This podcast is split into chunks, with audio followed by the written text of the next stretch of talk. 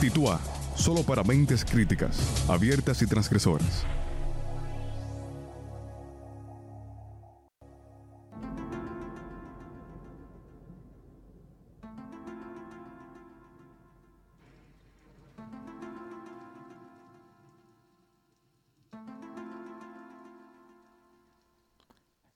Bienvenidos una semana más a Titua Radio.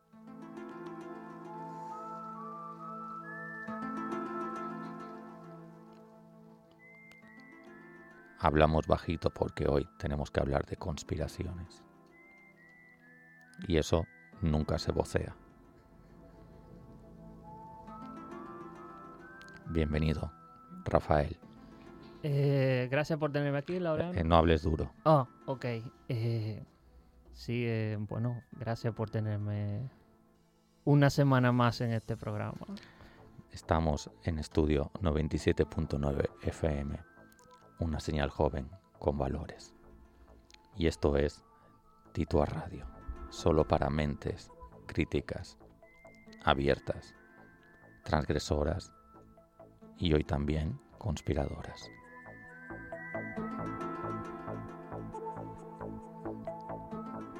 También tenemos con nosotros a un experto conspirador, a Juan Luis Abreu, que también va a hablar con este tono de voz.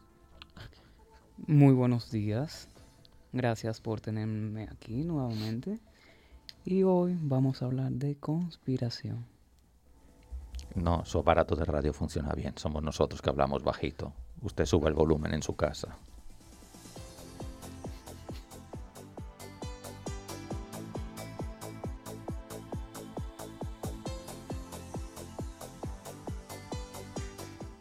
Bien, vamos a hablar ahora con un tono de voz más normal, porque no, no- no vamos a resistir una hora hablando con ese tono. El inicio del programa más siniestro que hemos tenido aquí. Sí, después de eso o nos renuevan el contrato con aumento de sueldo o nos votan, pero indiferencia no va a haber. Bien, bienvenidos todos a Titua Radio. Este es un tema que teníamos pendientes desde hace tiempo, tratar las conspiraciones, las grandes conspiraciones de la historia, porque las ha habido, quizá menos de las que suponemos o más de las que suponemos, eso depende de la credibilidad o de la ingenuidad de cada uno de nosotros y, y de nuestros oyentes. Así que Recuerden, nuestras redes sociales están abiertas, pueden participar, opinar, tenemos encuestas abiertas, pero más allá de las encuestas, pues pueden participar, contarnos un poco qué, qué creen ustedes acerca de las conspiraciones de la historia. ¿Son todas las que son? ¿Son todas las que están? ¿Son más de las que pensamos? ¿Son menos? En fin, háganos llegar sus opiniones. Rafael, conspiraciones. Hay muchas, hay pocos en la historia. ¿Había más en el pasado? ¿Hay más ahora? ¿Habrá más en el futuro? ¿Esto cómo está? Hay muchas. Y yo pienso que mientras más se hable de una en específico, yo creo que va a estar más viva, sea verdad o sea mentira. O sea, eh, yo lo que entiendo es que eh, dependiendo del nivel de interés que tenga y de cuánto la gente la, o sea, la investigue o esté pendiente de eso, va a estar más viva.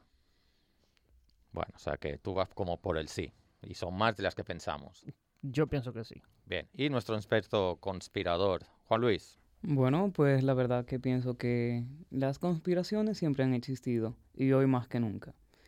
más que antes. O sea, en el siglo XX y en el siglo XXI más que en el siglo XV, por ejemplo. Mm, Claro, porque la conspiración es un acuerdo que dos o tres personas se reúnen, confabulan, arman un complot en contra de una persona o más personas o un estado. O sea que, ¿Puede haber estados conspiradores? claro, definitivamente. Y lo hemos visto a través de la historia, más en el siglo XX y en el siglo XXI, efectivamente. Uf, eso da un poco de miedo. Eh, yo, por ejemplo, ahora me estoy acordando de mi abuelo, en paz descanse. Él creía, y él no utilizaba mucho la palabra, por- mejor dicho, no recuerdo que utilizara nunca la palabra conspiración, pero él se refería a la llegada del hombre a la luna en el año 1968, si no recuerdo mal, como un mega fraude, una él no lo decía así, pero se deducía que se estaba refiriendo a una conspiración. Y recuerdo incluso, ahora lo voy a conectar con el cine, que se hizo una película que pasó medio desapercibida en su momento en los cines, pero que tuvo más impacto en los medios de comunicación con los espectadores. Ese fue la- la- el fenómeno que me hizo gracia, que se llamaba Capricornio 1. Y narraba cómo Estados Unidos montó todo un aparataje mediático con grandes efectos especiales para hacerle creer a la humanidad Que que el hombre había llegado a la luna y al fin y al cabo los astronautas estaban en un estudio al lado eh, grabando y emitiendo y todo el mundo pues viendo aquello con palomitas de maíz y Coca-Cola pensando que el ser humano había llegado a la luna. Yo en aquel momento pensé, eh, esta película por lo menos me enseña a dudar. Quizá no a creer en conspiraciones, pero por lo menos la película me enseña a dudar porque ¿qué prueba tangible tengo yo de que el hombre ¿De ha llegado a la luna? Exacto. Igualmente tampoco tengo la prueba de que no haya llegado. Entonces estoy ahí. Yo tengo que decir, yo no vi esa película, pero sí he visto cortos documentales, largos documentales, programas de televisión. Que tratan ese tema. Especial, exactamente, que tratan es- ese tema tanto a favor de que llegaron, de que fue real, como de que fue mentira, de que fue grabado en un estudio de Hollywood, de que fue todo un montaje, de que inclusive la iluminación eh, en las piedras, que se ve que hay sombra para diferentes lados y la luz solamente viene del sol. Entonces, hay muchísimas cosas que se, que se dicen y se habla y se... Y bueno, eso es un ejemplo de los de la luna, pero hay una cantidad de... Que si el asesinato de Kennedy, que si Trujillo no lo mataron en el 61, sino en el 91, por ahí. Yo he escuchado muchísimas. Ya, pero en el 91 ya moriría de viejo, ¿no? Eso, eso es lo que dicen. Que él sobrevivió, que no sé qué, que... Interesante. Lo, pues lo importante es que... Pero la- antes de que expliques, que es que no sé qué vas a explicar, vale. eh, lo- la llegada del hombre a la luna es una, creo que es de las conspiraciones más conocidas, eh, independientemente de que sea verdad o sea mentira, pero es de las conspiraciones más conocidas que circulan por las redes sociales Sí. y por los medios. Sí, sí. ¿Tú crees que el hombre llegó a la luna? Bueno, pues lo que pasa bajo la premisa que todo lo que nos muestran es falso. Yo puedo... Todo lo que no muestran es los- falso. o sea, todo lo que nos muestran es falso. Ah, lo que, ok. O sea que las conspiraciones actuales están basadas en la duda, en la falta de institucionalidad de los gobiernos, mayormente. Entonces, que Estados Unidos haya llegado a la luna, la premisa que los conspiranoicos utilizan es que no es verdad, que es grabado en una piscina, que se ven las burbujitas, y en- o sea, en las grabaciones, que no tenemos fotos reales, actuales de nuestro planeta Tierra. Es increíble. E incluso No tenemos fotos actuales del planeta Tierra. actuales y reales, digámoslo así. ¿Por qué? Porque resulta que un mismo, un mismo miembro de la NASA que trabaja, pues le dice que las fotos que tienen son computarizadas. Entonces, pero no tienen una imagen real, en vivo, de la misma. Y eso que hemos enviado eh, sondas espaciales, la Voyager 1, la 2, eh, o sea, y las fotos que nosotros tenemos, que vemos en Internet, en Google, o sea, eh, es algo que cualquiera lo puede hacer en un estudio de Photoshop. Y así es que ellos lo utilizan. Uf. Eh, podemos terminar paranoicos de este programa. Eh, bueno, ese es el peligro. Pueden poner la cama otra vez. para- Sí, sí, porque sinceramente, y eso ya después ni se nos arregla ni con medicación. Sí. Entonces, a mí se me ocurre, Juan Luis, ahora escuchándote, eh, ¿puede ser que la única conspiración sea hacernos creer en conspiraciones? Bueno, Atención a la pregunta que acabo de hacer. Yo- ¿Es la única conspiración la que se basa en hacernos creer que hay conspiraciones? bueno, pues la verdad yo pienso que no, porque las conspiraciones existen de una u otra forma. Entonces, que nos hagan pensar que todo lo que nos muestran es falso, que todo es una conspiración para el control de la población, eh, no puede entrar, o sea, nos puede entrar en un estado de paranoia total. Entonces, Es que a lo mejor a alguien le interesa que la humanidad Sí. se vuelva paranoica. Sí. O sea, eh, ejemplo, un, dat- un, dat- o sea, un dato actual es la Space Force de los Estados Unidos que ha tirado Donald Trump. Entonces, ya los conspiranoicos están hablando que eh, va a existir una inminente guerra eh, galáctica y que los Estados Unidos y el mundo se está preparando. O sea, eh, pueden utilizar cualquier eh, noticia y cambiarla por la misma duda que pueda generar eso. ¿Por qué Estados Unidos quiere preparar una Space Force? Sin entrar en el detalle de esa conspiración en específico, yo estoy pensando en otra cosa. Me preocupa la humanidad y el ser humano. Y voy a autopreguntarme, pero en voz alta, para que todos puedan participar, incluyendo los que nos están viendo ahora por las redes sociales. ¿Cómo un ser humano puede afrontar las conspiraciones? Primero para distinguir lo que es una conspiración de lo que no lo es. Y después para efectivamente defenderse, porque el asunto es cómo distinguir la verdad de la mentira, la verdad del fraude. Cómo convertirnos, si puede ser, cómo convertirnos en seres no manipulables. ¿Es posible no ser manipulable? Bueno, Son pues, muchas preguntas en una, pero de eso estamos hablando. Sí, pues lo que pasa es que la mayor parte de, de los conspiranoicos, que hay- así le llaman, formulan sus teorías y brindan argumentos aparentemente sólidos. Y eso lo podemos extrapolar a cualquier estratos, dígase aliens, ovnis, eh, control mental, o sea, eh, todas las cosas eh, bizarras incluso que puedan pensar, ya la han pensado. Freud diría que en ocasiones un cigarro es solamente un cigarro. Puede ser. O puede ser que sea algo aparente. Yo pienso que todo el que está en una posición de más poder siempre puede manipular a que están en posiciones de menos poder. Eso, claro, Es- es- eso es de eso- sentido común. Eso sí. es sentido eh, común. Y, por ejemplo, aplatanando un poco el tema, siempre se ha dicho que cada vez que el gobierno va a hacer algún movimiento que a la opinión pública no le va a gustar, sacan el tema haitiano Claro, eso, en, es- en los medios. eso ya es un clásico. Eso es un clásico. Eso es Entonces, un clásico. Ya, ya el que lee un... A mí cada vez que veo en la prensa haitianos, digo, déjame mirar la cuenta del Excepto banco. por lo que está pasando ahora, porque lo que está pasando ahora ya es, es real y está... eh, eh, eh, bueno, Haití tiene su, su problema eh, Sí, pero hay, una, latente. pero hay una teoría conspirativa con eso, que es que no, esos son grupos de Estados Unidos que se han metido para no sé que qué, sí, y así que- que Fundación para que viajen sí. todos a República sí. Dominicana. Eh, hay gente muy creativa, ¿eh? Sí, entonces cada vez que ocurre, cada vez que el gobierno tiene un plancito de, qué sé yo, subir los combustibles o poner algún impuesto eh, de más, sacan el tema haitiano para distraer un poco de lo que está realmente sucediendo.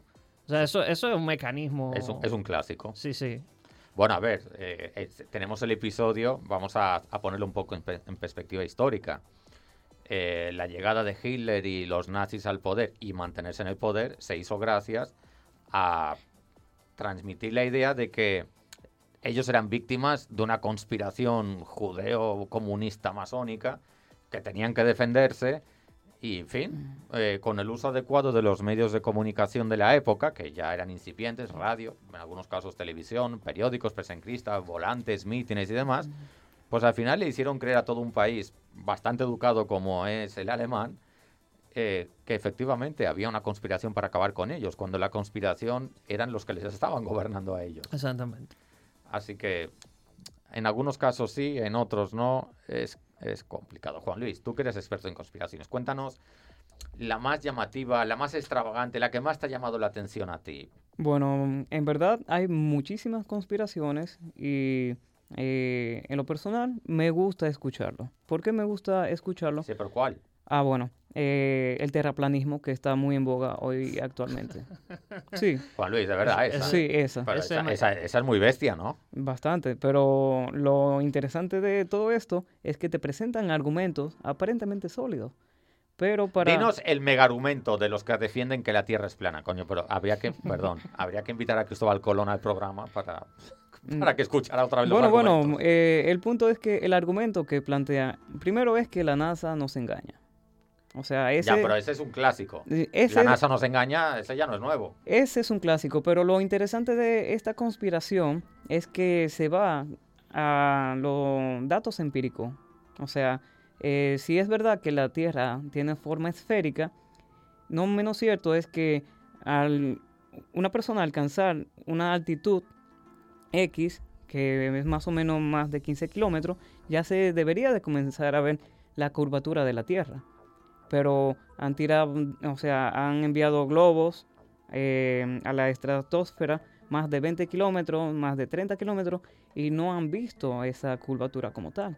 O sea que esas fotos que vemos de la Tierra esférica también son manipuladas. Mm, la- Segu- según esos mm, conspiradores o creyentes de conspiradores. Y no solamente con los conspiradores, sino con eh, la misma NASA que lo dice, que a las fotos que tienen de la Tierra eh, son simulaciones por Photoshop.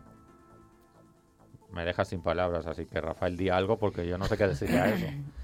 Eh, no, que el, el tema con, el- con la NASA es complicado, o sea, pero volviendo al tema de la conspiración, No, no, pero la, o sea... lo de los la- terraplanistas, Sí, fue que yo realmente no quiero como darle mucha importancia a esta gente, de verdad.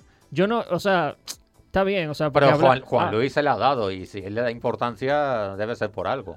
Hombre, es que eh, no creer que la Tierra es redonda o tener la forma esférica, ya después de que tú, o sea, porque tú dices que enviaron globos eh, aerostáticos hacia arriba. O sea, tú no vas a ver, por perspectiva, tú no vas a ver la curvatura. Porque la visión es horizontal. Entonces, No, no, no, eh, es ahí lo interesante. Eh, las cámaras que envía la NASA a través de sus cohetes ¿Y cómo sabemos que la NASA, en la cual no debemos creer según esa teoría, envía esos y cohetes? otra cosa, o no, sea, pues, porque realmente los envía. Pero esas cámaras que envían tienen un efecto óptico que es ojo de pez. Que no importa eh, la altitud que esté, siempre lo va a ver de forma curva. Ok. O sea, y lo pueden buscar en todas, desde el despegue hasta arriba, siempre tiene esa forma curva. Pero Entonces, de- eso el- no hace dudar. Eso, es lo- eh, eso es lo interesante. Sí, sí. ya- El, ojo de pez engaña a cualquiera, pero hay fotografías que no son con ojos de pez, que son lentes, lentes fotográficos normales, como el que como el que usa una Canon, una, qué sé yo, un 50. Juan Luis, que hay, no hay- hay- tienen- hay planetas, ahora, y escuchando a Rafael me viene eso a la cabeza, ¿hay planetas planos y planetas esféricos o es una cosa que solamente le pasa a la Tierra? No, pues lo que pasa que los terraplanistas, ah, lo que ellos plantean es que vivimos en un plano infinito. O sea, no es que ya se acaba el mar, eh, para dónde se va el agua. O sea, eso es algo absurdo. Ellos se van con eh, la ciencia pura, que la, la puede explicar. Entonces, eh, es una conspiración que tiene bastante base, y base matemática, física, científica. Entonces, ah, si vamos a la cuestión de los cohetes no- que nos, manda la nos masa. estamos metiendo en metafísica, es decir, eh, el infinito es curvo o es plano? Y entonces ellos deducen, si el infinito es de una manera, la Tierra tiene que ser de la misma manera, eso es. Bueno, pues ahí está ah, la cosmología de Aristóteles, El cual ah, planteaba que la forma perfecta es circular, pero que existían varios elementos, o sea, el fuego, el agua, eh, mm, el aire, que tenían varias, o sea, varias densidades. Eso es una cosmovisión antigua. Entonces, bajo esa cosmovisión en que esos filósofos y científicos pues tenían, eh, veían la Tierra de una forma plana. Entonces, eso no puede hacer cuestionar hoy en día porque eh, las conspiraciones rompen, o sea, eh, lo que son los paradigmas actuales. Y como pasó con Copérnico, que pasamos de, de la visión ptolomeica a una visión copernicana, o sea, para mm, ese tiempo también pensaban que la Tierra era plana, se rompió el paradigma, pero es ahí el punto. Hombre, yo creo que estaremos todos de acuerdo en que las conspiraciones tienen algo bueno.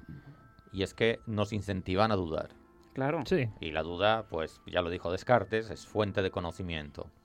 Ahora, de ahí a tomar como verdadero todo lo que plantee una conspiración, pues no, ni tampoco rechazarlas a todas de plano. Creo que ambas posturas serían eh, poco saludables para el desarrollo de la humanidad en sí. Bueno, esa era como la conspiración como más, M- Más llamativa. más llamativa para ti. Y está en boga. claro. Sí. Se está hablando Está- bastante sobre eso. Ahora, existe una estación espacial internacional donde van astronautas de todos los sitios y ellos hacen fotos de, de ahí. Pero es un Y- fraude, ellos son conspiradores también, que se Sí, llevan bueno. su ojo de pez a la estación. Bueno, yo veo el ojo de pez. Algo así, ¿no? Sí, claro. Yo veo el ojo de pez hacia la Tierra, redonda, y luego cuando sacan ese montaje que hacen, me imagino que Mira, tú eres fotógrafo, tú sabes Por- de eso. O sea, por eso lo estoy diciendo. es que no puede ser que ellos hagan una edición ahí y te digan, bueno, esto, esto es un video editado completamente con, una, con un montaje ahí de que esta imagen con un ojo de pez y luego veo los astronautas, o sea, en el mismo plano, en, dentro de la Estación Espacial Internacional, sin ojo de pez. Bueno, o sea, sin el lente con, con Bueno, el ojo de pez. pues lo que pasa es lo siguiente, que esos conspiranoicos, o sea, para llamarle así, a lo Pero que ¿el, el nombre es correcto o, es- o es, o es como un apodo? Mm, es un apodo, o sea, O sea, como eso es- un es- poco es- despectivo. Sí, pero es un nombre eh, común, reconocido. O sea, uno lo puede utilizar en varios ámbitos y se entiende Sí, sí, claro, pues que se entiende. conspiranoicos. Entonces, Me lo que ellos hacen es buscar argumentos, investigar y hacer conjeturas. O sea, ellos no te van a decir, ah, sí, pues la NASA nos engaña, cuando en, en el mismo despegue desde la Tierra ya se ve el efecto óptico de ese lente de ojo de pez. O sea, y, y, em, o sea, comienza la duda.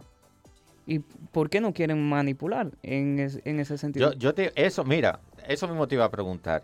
¿Con qué interés, con qué interés o cuál es la finalidad última de que hacernos creer que la Tierra, por ejemplo, es esférica cuando hipotéticamente, y según los conspiranoicos, es plana? ¿Cuál es la ganancia? O sea, ¿a quién beneficia esa? Bien, pues lo que pasa es lo siguiente. Hay una película muy chula que se llama El Show de Truman, eh, que es con Jim Carrey, el cual le hacían pensar que... Pausa. Pregunta Luisa eh, a través del live de- de- del Instagram. Eso de que la Tierra sea plana no me parece muy cierto, porque ¿y cómo los barcos le dan la vuelta a la Tierra por mar? Oh, excelente. Es, Eh, es un muy buen argumento. sí, no, Desaparece no. A ver. el horizonte. No, no, sea, o sea, No, no, no, no, no, eh, no, no, El no. barco se va eh, por la costa occidental de África y si no cambia el rumbo, termina llegando a África por la costa opuesta. Bien, hay... un- Es- eso es lo que ella plantea. Sí, sí, o sea, pues lo que pasa que cuando los barcos y los aviones eh, viajan de un punto A a un punto B, eh, lo que ellos hacen es circunnavegar, o sea, eh, lo que hacen es que mm, dan la vuelta. O sea, no es to- totalmente recti- eh, rectilíneo. Y si busca ah, el trayecto de los aviones, ejemplo, de eh, República Dominicana a España, o sea, tiene una forma curva. Sí. Entonces, eh, o sea, ¿no sería más barato mm, hacerlo en línea recta? Digo yo. Pero lo, interesante de esto es generar la duda y que se comience a investigar sobre lo mismo. Ese es el punto. O sea, lo- eh, hay una circunnavegación. Bueno, está, está fuerte. Eh, no sé si tenemos que irnos a una breve pausa, porque, claro, las conspiraciones como que nos emocionan mucho. Bueno, permítanme decirles, ahora con el tono de voz adecuado, nos vamos a una pausa, pero no se vayan muy lejos. Regresamos en breve.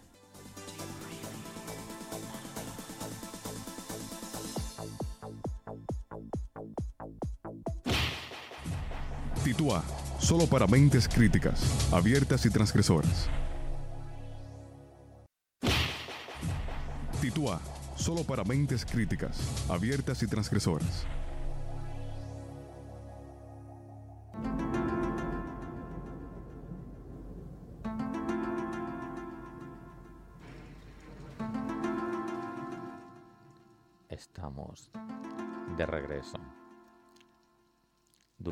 Hemos intentado comprobar si la Tierra era plana, pero no nos ha dado tiempo. Así que seguiremos investigando. Recuerden que ustedes también pueden participar por nuestras planas redes sociales. Y nosotros que estamos en esta mesa redonda, le responderemos. Interesante que las eh, teorías de conspiración, la polémica que generan. O sea, la conversación y la de... y Causan, la de- causan desazón. y la causan de desazón. debate que generan la, la- la- La gente, tengo curiosidad porque hoy no lo, no lo he revisado. ¿La gente ha participado? ¿Han dicho algo? Sí. ¿O se han muerto del susto? Sí, han participado en nuestras encuestas. Son tres preguntas Sobre, tenemos cons- sobre cuatro- conspiraciones. Cuatro sí. preguntas sobre conspiraciones. Van a estar toda la semana en nuestra cuenta de Twitter, arroba Titua Radio.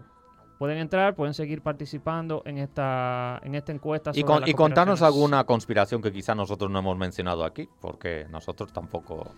¿Quién mató a Kennedy? ah, Esa, esa, Hmm. vamos a hablar de eso. ¿Quién mató a Kennedy? ¿Quién mató a Kennedy? Y cuando mataron a Kennedy, ¿fue en la Tierra plana o en la redonda?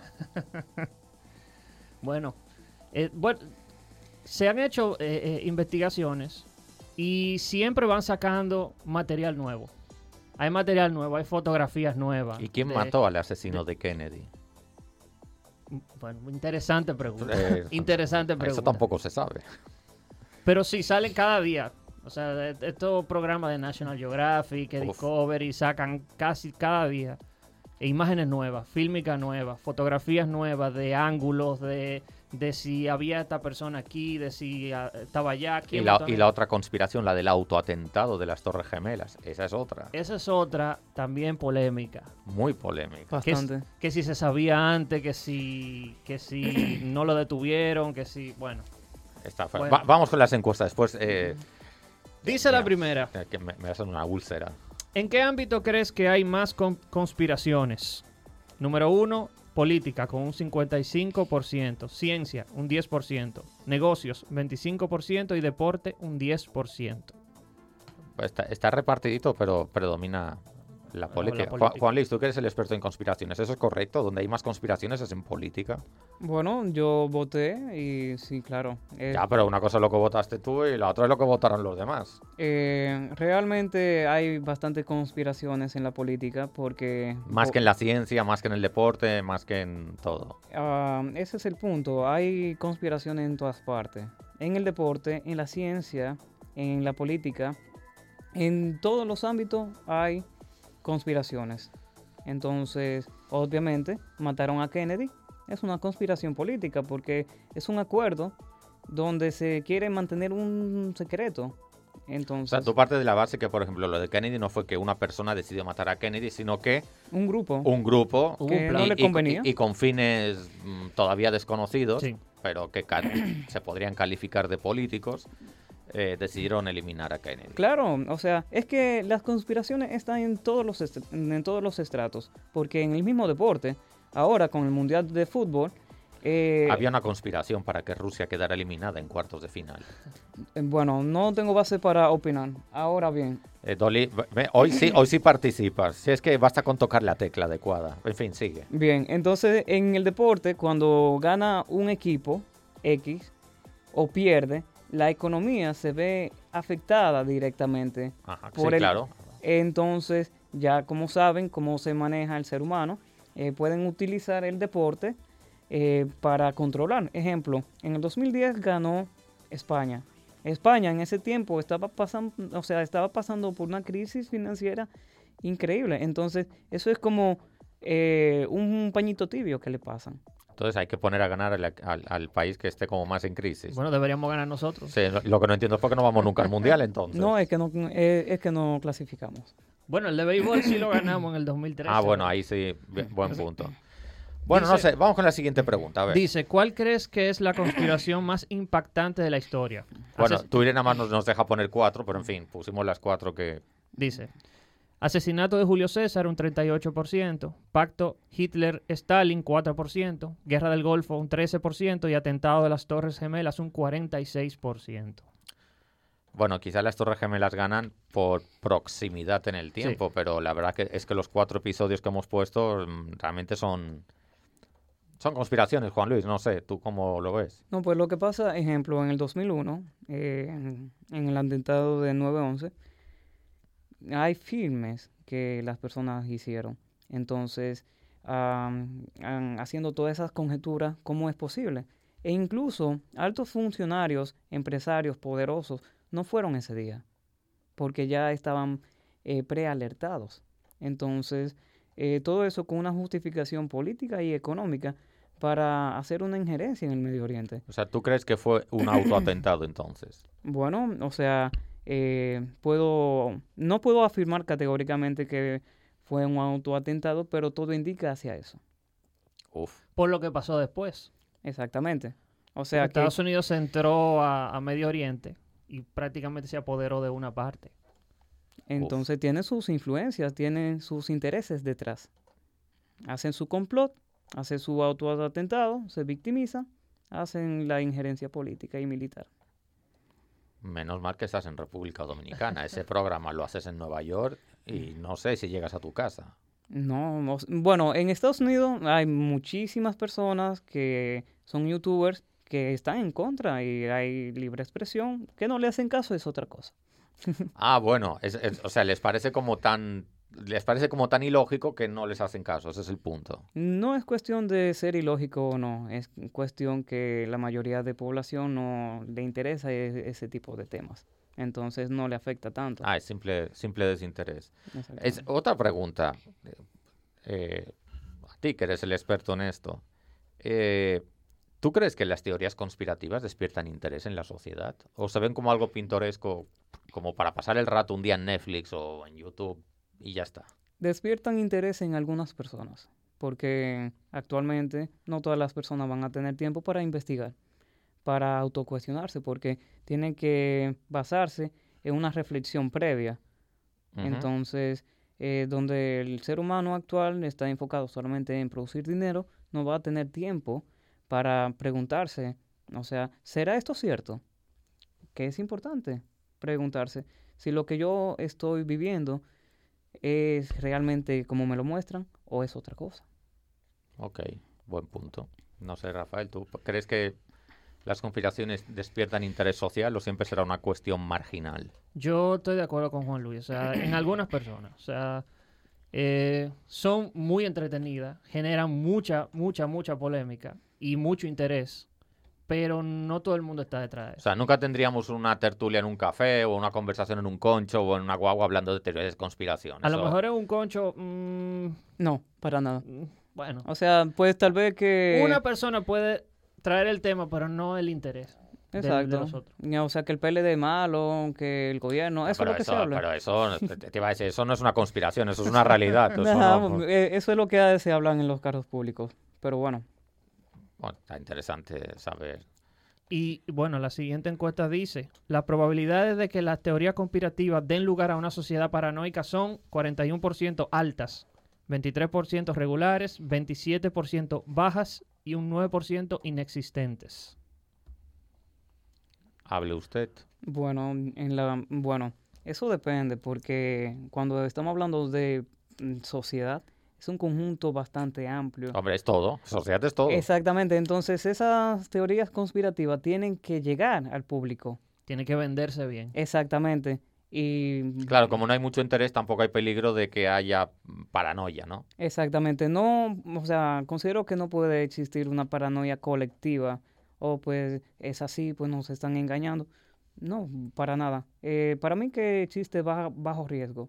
Hay personas que son muy susceptibles a creer cualquier cosa, no saben eh, colar la información, no saben investigar y no tienen criterio. Oh, sí, los extraterrestres existen. Sí, puede que existen, pueda que no, pero no sabemos que los Anunnakis, que los reptilianos y que nos controlan. O sea, entramos en esa paranoia eh, si no estamos con una firme creencia eh, de nuestra realidad y de nuestro ser. Eh, eso me lleva, me estoy acordando ahora del gran Orson Welles, cuando con su programa radiofónico le hizo creer a la ciudad de Nueva La, York la guerra de, La guerra de los mundos. Sí, claro. Sí, sí. Y la pregunta es, evidentemente que ahora ya tenemos otros medios eh, de comunicación y redes sociales y demás, pero un experimento, porque eso fue como un experimento social que él hizo, un experimento de ese volumen, de esa extensión, de esa profundidad, de esas características, ¿sería factible hoy en día? Bueno, o sea, eh, ¿factible en qué sentido? ¿En que No, sea no. cierto o...? No, no en que sea No, cque en- vengan los En extraterrestres, hacer el experimento. sino yo que sea posible manipular una ciudad. En estas, en este, en los tiempos actuales, yo pienso que sería muy caro. O ¿Por sea, qué? muy, muy- porque Porque requeriría mucha edición de video, rápido. sí, sí, y y- no, no, y una, un equipo de creativos que realmente te convenza. Tendría que buscarte todos los mejores publicistas de- del mundo. Bueno, Que te armen todo un entramado, que te armen otro mundo completo, como que se va a acabar. Pero ya, pues tú, tú vas a la sala de cine y, y casi todas las semanas sacan una película que destruyen la ciudad de San Francisco o la ciudad de Nueva York. Y la gente va y lo ve como entretenimiento. O sea, habría que venderlo de tal forma que la gente se lo crea de verdad, como lo hizo Orson Welles. Y Orson Welles lo hizo solo a través de la radio, Y con, lo hizo con- solo, con sí. cero efectos especiales. Exactamente. Bueno, eh, hay algo que con la tecnología que nosotros tenemos ahora, Eh, un momento, un momento, tenemos a Dolly. Eso hay que aprovechar. No, no siempre tiene ganas de hablar. Yo pensaría que de pronto no es tan difícil, porque si ustedes se dan cuenta, eso es lo que ocurre con las noticias falsas. Las fake news. O sea, realmente nos volvimos, todos nos creemos periodistas, ¿no? Y ese cuento del periodismo ciudadano no lo creímos hasta cierto punto. Y entonces uno lo que hace es estar reenviando lo que le llega. Y nadie se toma el tiempo de confirmar si la información es real o no. Entonces, muy fácilmente lo que se haría sería bombardear con noticias falsas en torno a lo que uno quiera hacer creer. Y yo ap- apostaría que la mitad de la población mundial se lo creería. Sí, tanto. Sí. Wow, Dolly. Es que no confirmamos nada. ¿Cuántas veces nos ha pasado a nosotros en nuestro entorno que nos llegan noticias falsas y todo el mundo empieza a hablar como que es real y que es cierto y, y tú los oyes en tertulias, en restaurantes o en cualquier café y tú dices, pero convencidos de que es cierto. Es que yo pienso que eh, hay otra variable.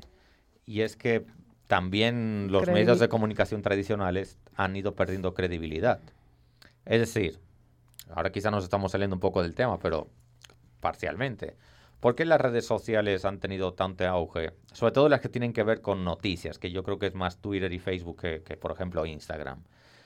Porque mm, todo el mundo ha entendido que los medios de comunicación em- son empresas y que también responden a determinados intereses. Y entonces algunos han pensado, voy a tener una cuenta de Twitter, voy a seguir, qué sé yo, personas que yo pienso que dicen la verdad, o que tienen credibilidad, vamos a decirlo así, para yo poder eh, recibir eh, contenido, entre comillas, porque eso tampoco es totalmente cierto, entre comillas, desinteresado.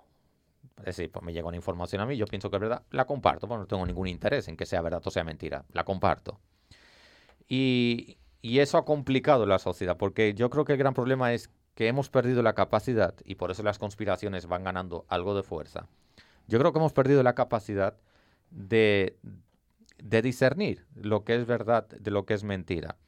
Porque hay determinadas noticias que tenemos facilidad para creerlas y otras que rechazamos de plano. Por ejemplo, cuando hemos hablado de, de la teoría de la Tierra plana, casi instintivamente diría Dicen yo, no. entre comillas lo de instintivamente, la hemos rechazado.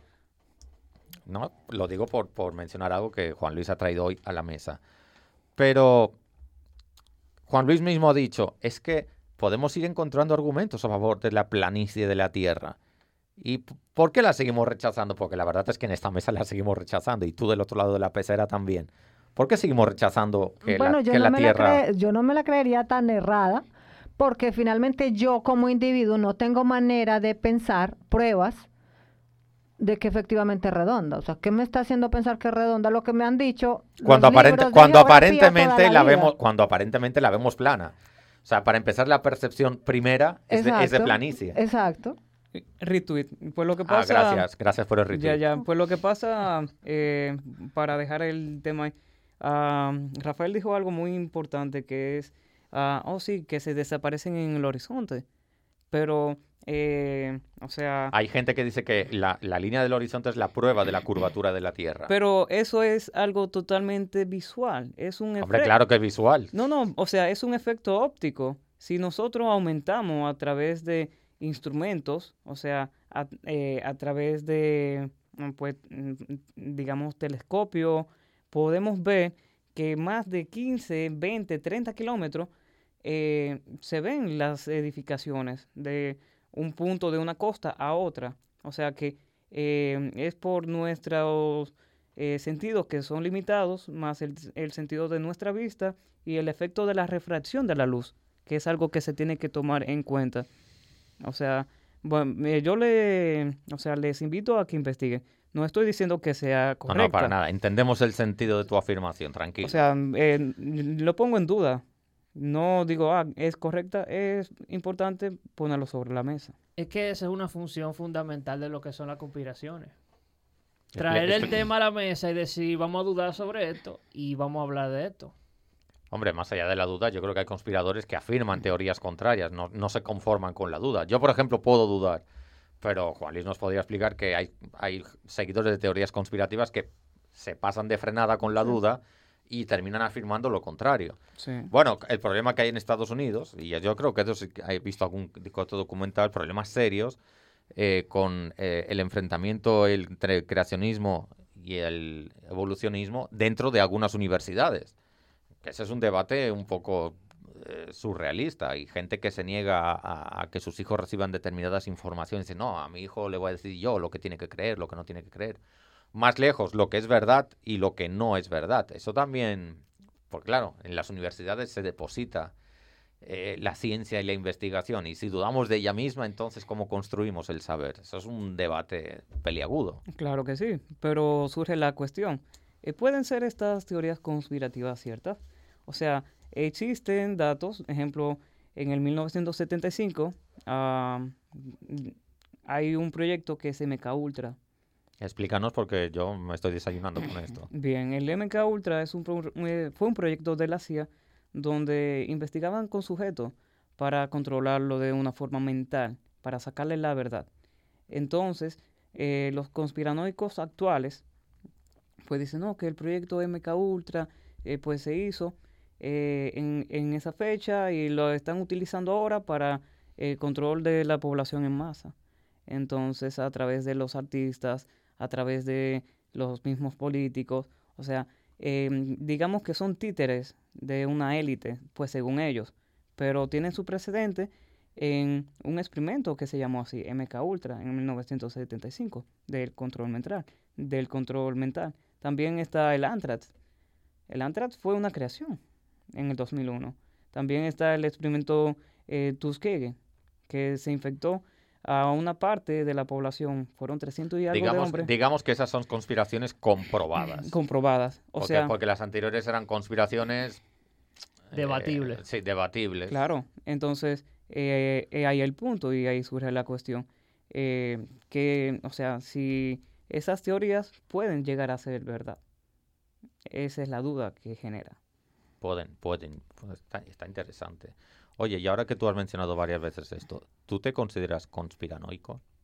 Mm, La Juan- verdad Juan es... Luis, Vale, yo me di considero... la verdad, que ahora Ned está escuchando. Ya, ya, ya, está bien. Yo me considero eh, reflexivo, o sea, una persona reflexiva que no se conforma con lo que recibe, sino que lo tiene que filtrar, tiene que investigar bastante sobre algo para yo tener la certeza. ¿Y esas no son las características de un conspiranoico?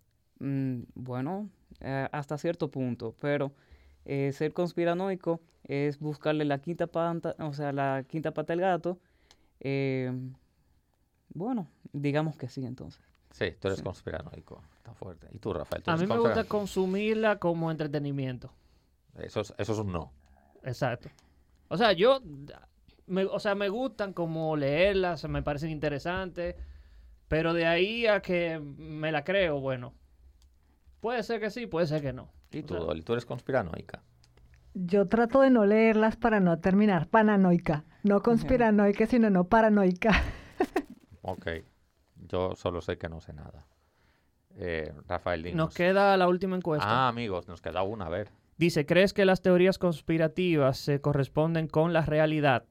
Dice un 16% que siempre, un 42% dice más de lo que parece, un 32% menos de lo que parece y un 11% nunca.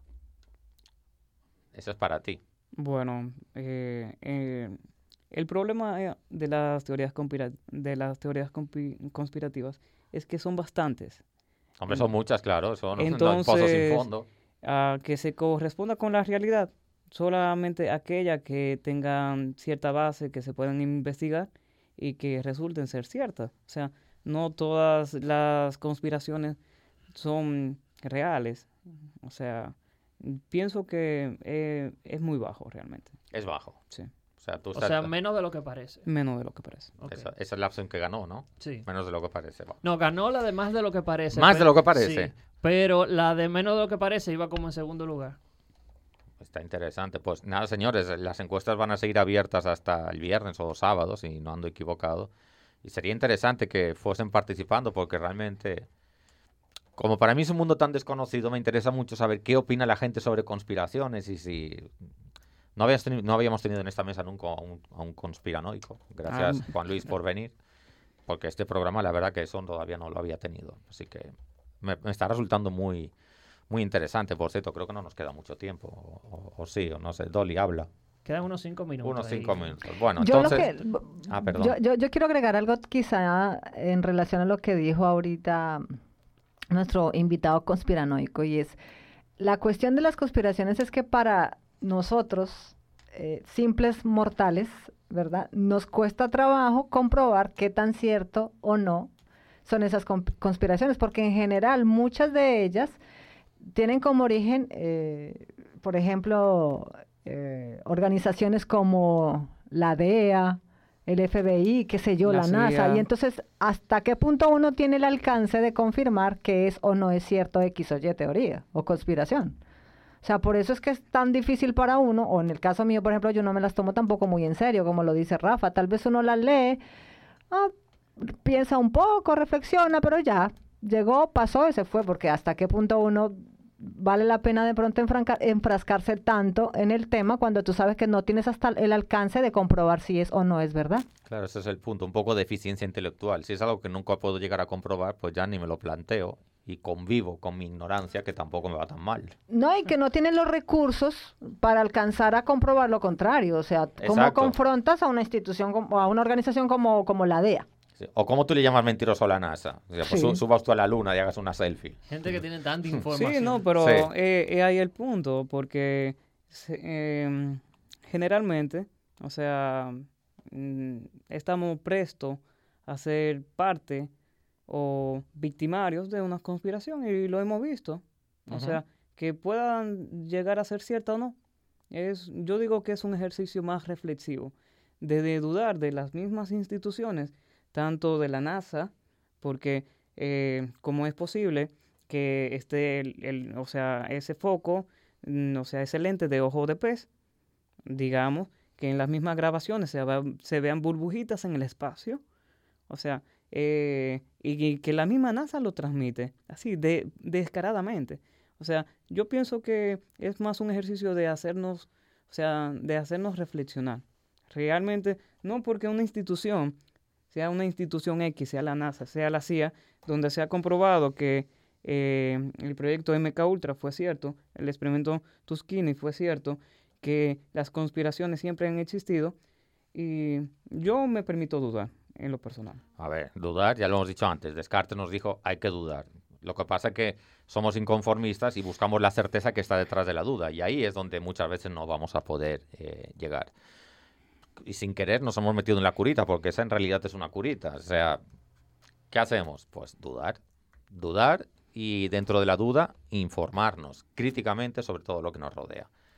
Creo que esa es la manera de no caer en manos de manipuladores de conspiraciones, que eso es otro modelo de conspiración, porque hacernos creer que todo es falso también es una manera de conspirar. Y hay, mm, yo que estudio medicina, hay conspiraciones incluso científicas dentro de la misma medicina. Formaba parte de nuestra pregunta, en el ámbito de la ciencia, ¿hay Sí. conspiraciones? Claro que sí. Sí, sí, o sea, yo pues no la toqué, pero hay científicos de alto renombre, o sea, médicos, eh, que dice que el VIH-Sida es una invención, porque es el síndrome de Deficiencia inmunodeficiencia eh, humana, o sea, eh, bueno, el punto está en que ese virus del VIH Es un virus de laboratorio, sí. o sea, eh, es algo que afecta, mm, que es real, pero que si a ti te dicen que tú estás enfermo, tú te vas a enfermar.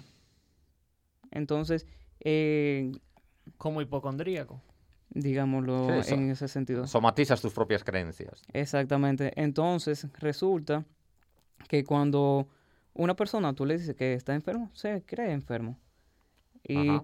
los mismos criterios para el VIH, eh, SIDA, en África, no son los mismos criterios que tienen en Estados Unidos, porque es síndrome de inmunodeficiencia adquirida. O sea, entonces, mm, que mm, podía caer en un estado de, de- de desnutrición para ellos. O sea, lo que era para ellos SIDA, en Estados Unidos tienen otros parámetros.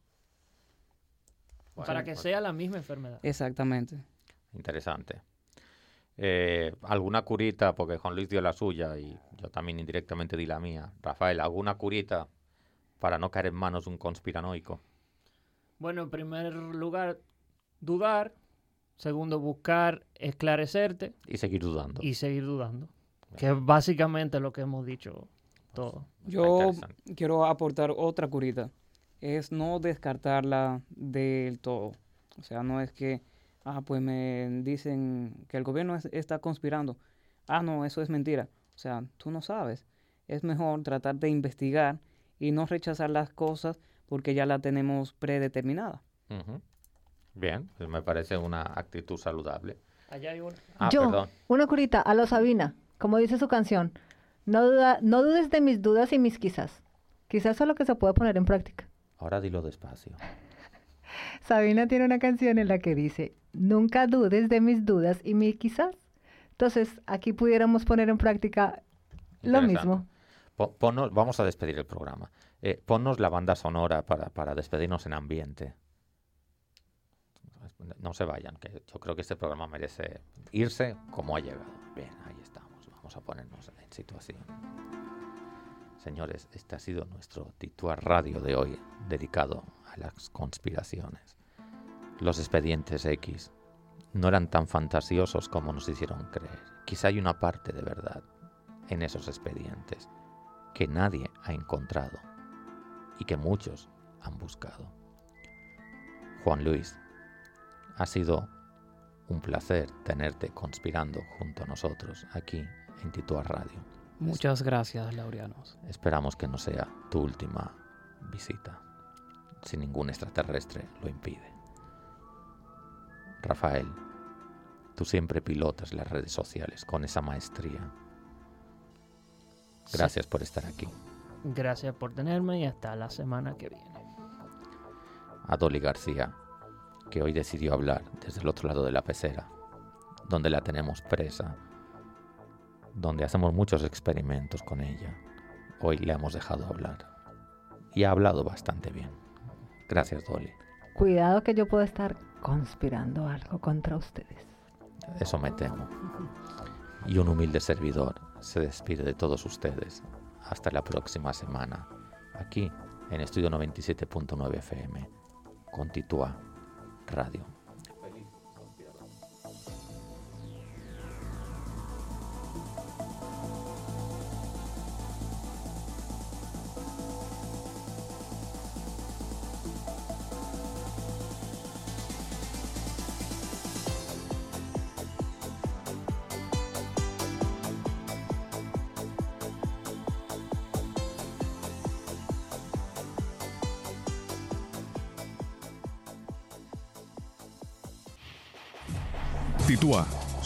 Mentes críticas, abiertas y transgresoras.